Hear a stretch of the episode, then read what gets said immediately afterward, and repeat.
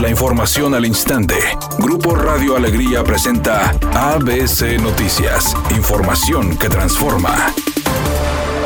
El Congreso local llevó a cabo la segunda parte de la glosa del quinto informe de gobierno donde realizó cuestionamientos al secretario de Desarrollo Sustentable Manuel Vital y a Noé Chávez del Instituto de Movilidad. Manuel Vital, secretario de Desarrollo Sustentable, aclaró que las inspecciones a las fábricas y empresas contaminantes han continuado durante la pandemia. Lo único que se detuvo fue el procedimiento debido a esta situación. Las inspecciones las hemos seguido haciendo. El procedimiento, ese es el que por se hizo un decreto, si recordarán, ahí es donde, donde todavía no nos autorizan por el tema de la pandemia de, llevar personas a, atender porque hay que desahogar, se hace un citatorio y todo ese proceso, ahí tenemos hoy en día un, rezago provocado por, por este tema. ¿no? Por su parte, el director del Instituto de Movilidad, Noé Chávez, afirmó que por el momento no aspira a ningún puesto público. Yo te digo una cosa, hoy te lo digo, hoy no aspiro a ningún puesto público. Déjame y te digo también que me gustaría terminar lo que he empezado. No me gusta dejar las cosas iniciadas. La verdad creo que no me va a alcanzar el tiempo porque hasta el día 7 de diciembre recibo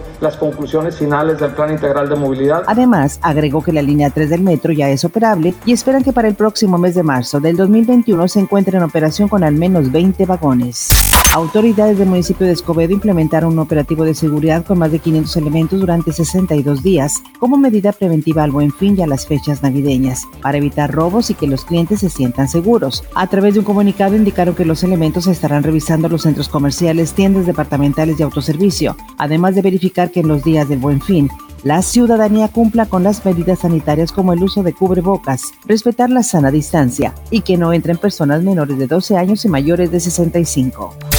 El presidente Andrés Manuel López Obrador exhortó al exsecretario de Hacienda y Crédito Público Luis Videgaray que se presente a declarar ante la Fiscalía General de la República porque el que nada debe, nada teme. Como se informó, quien fuera funcionario público en la administración de Enrique Peña Nieto fue supuestamente acusado por la Fiscalía por un delito electoral, dos delitos de cohecho, uno de asociación delictuosa y uno de traición a la patria. Además, el presidente pidió no esperar a que haya un juicio contra el ex titular de la Secretaría de Hacienda y que debe él voluntariamente presentar presentarse para dar su declaración.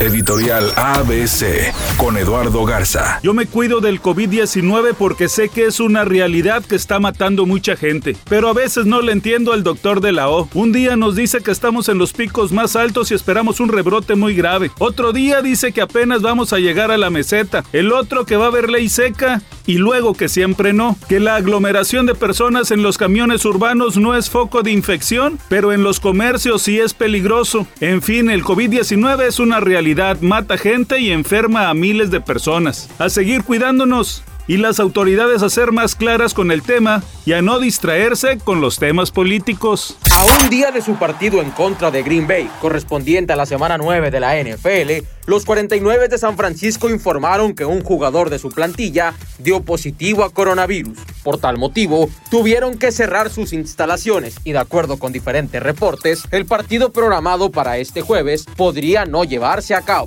Atención fanáticos de High School Musical, la historia está de regreso, pero nada tendrá que ver con sus antecesoras. Resulta que High School Musical volverá, pero refrescada, corregida y aumentada, con una nueva historia que solo el nombre tiene de las anteriores, en la que saltó a la fama Zac Efron. Esta apuesta llegará a México con el lanzamiento de Disney Más el próximo 17 de noviembre. Sigue cerrado el carril central de la avenida Eugenio Garza Sada y la calle Pisis con dirección hacia el sur en el municipio de Monterrey.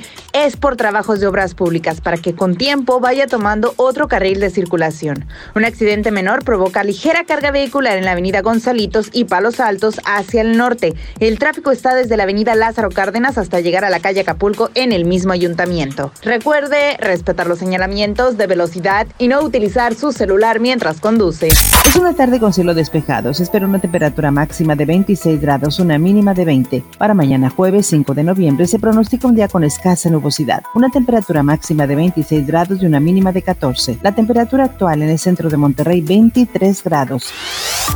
ABC Noticias, información que transforma.